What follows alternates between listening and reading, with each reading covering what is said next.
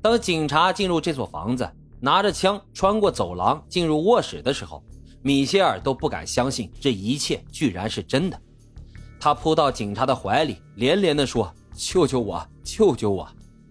就这样，被囚禁了长达十年之久的三个女孩，终于走出了地狱，重返阳光下的人间。阿曼达告诉警察，她被绑架那天，嫌犯驾驶着一辆马自达敞篷轿车。警方根据这一线索，在附近的麦当劳里发现了恶魔阿利尔，并将其逮捕。随后，警方从阿利尔的家中搜出了两百多件物品，其中包括链条、锁绳等等。二零零七年二月，阿利尔被指控犯有九百七十七项罪名，其中五百一十二项是绑架罪，四百四十六项强奸罪，七项严重性侵罪，六项重罪攻击罪，三项危害儿童罪，两项严重谋杀罪和一项持有犯罪工具罪。如果所有的罪行均被定罪，他将面临着注射死刑。检察官在新闻发布会上说：“这个犯罪嫌疑人在我们城市的中心操控着一个酷刑室和私人监狱。”同年七月，阿利尔通过认罪协议，对九百七十七项指控中的九百三十七项表示认罪。作为协议的一部分，他被连续判处了无期徒刑和一千年的有期徒刑，不得假释，而且没有上诉权。法院也没收了他的财产。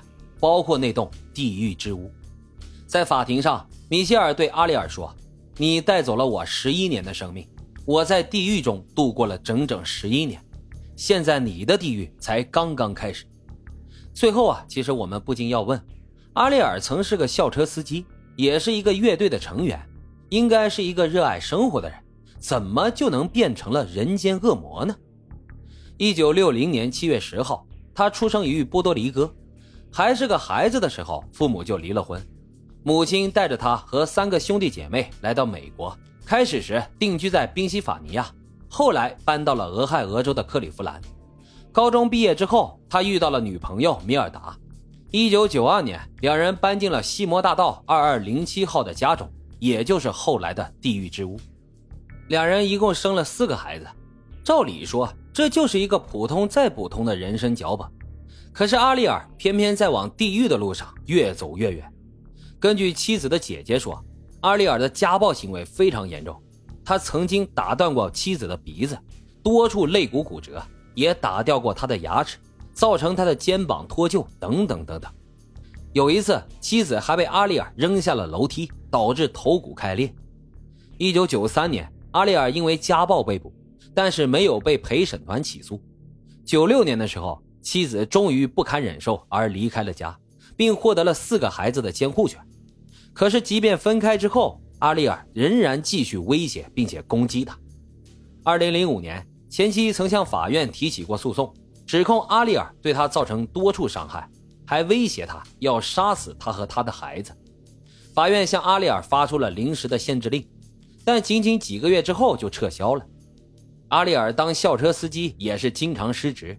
要么开着载有孩子的校车违章掉头，要么就是把孩子丢在车上自己去吃午餐去了，还经常公车私用，开着到处跑。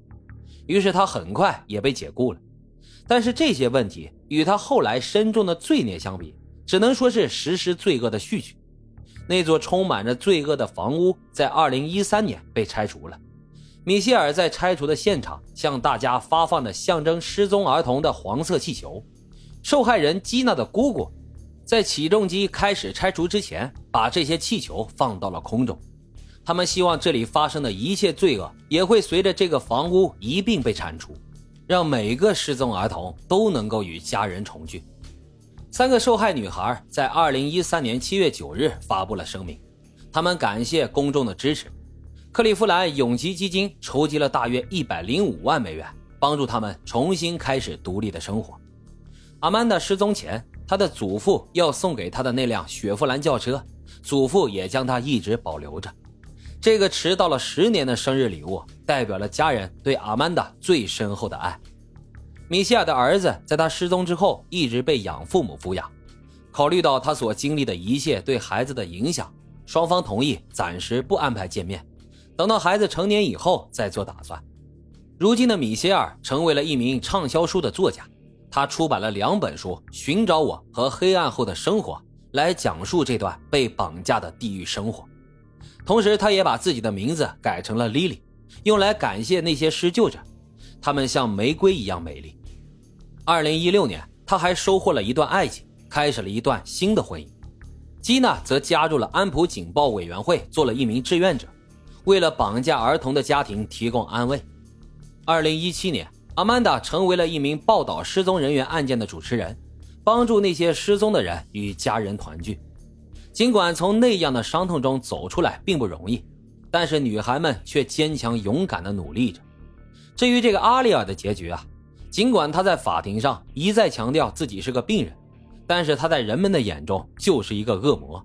他的女儿对记者表示：“我永远都不想再见到他，我已经感到恶心和害怕。对我来说，他已经死了。”二零一三年九月，阿丽尔在狱中一个月之后被发现用拘留室内的床单上吊自杀，结束了自己罪恶的一生。死去的时候呢，五十三岁。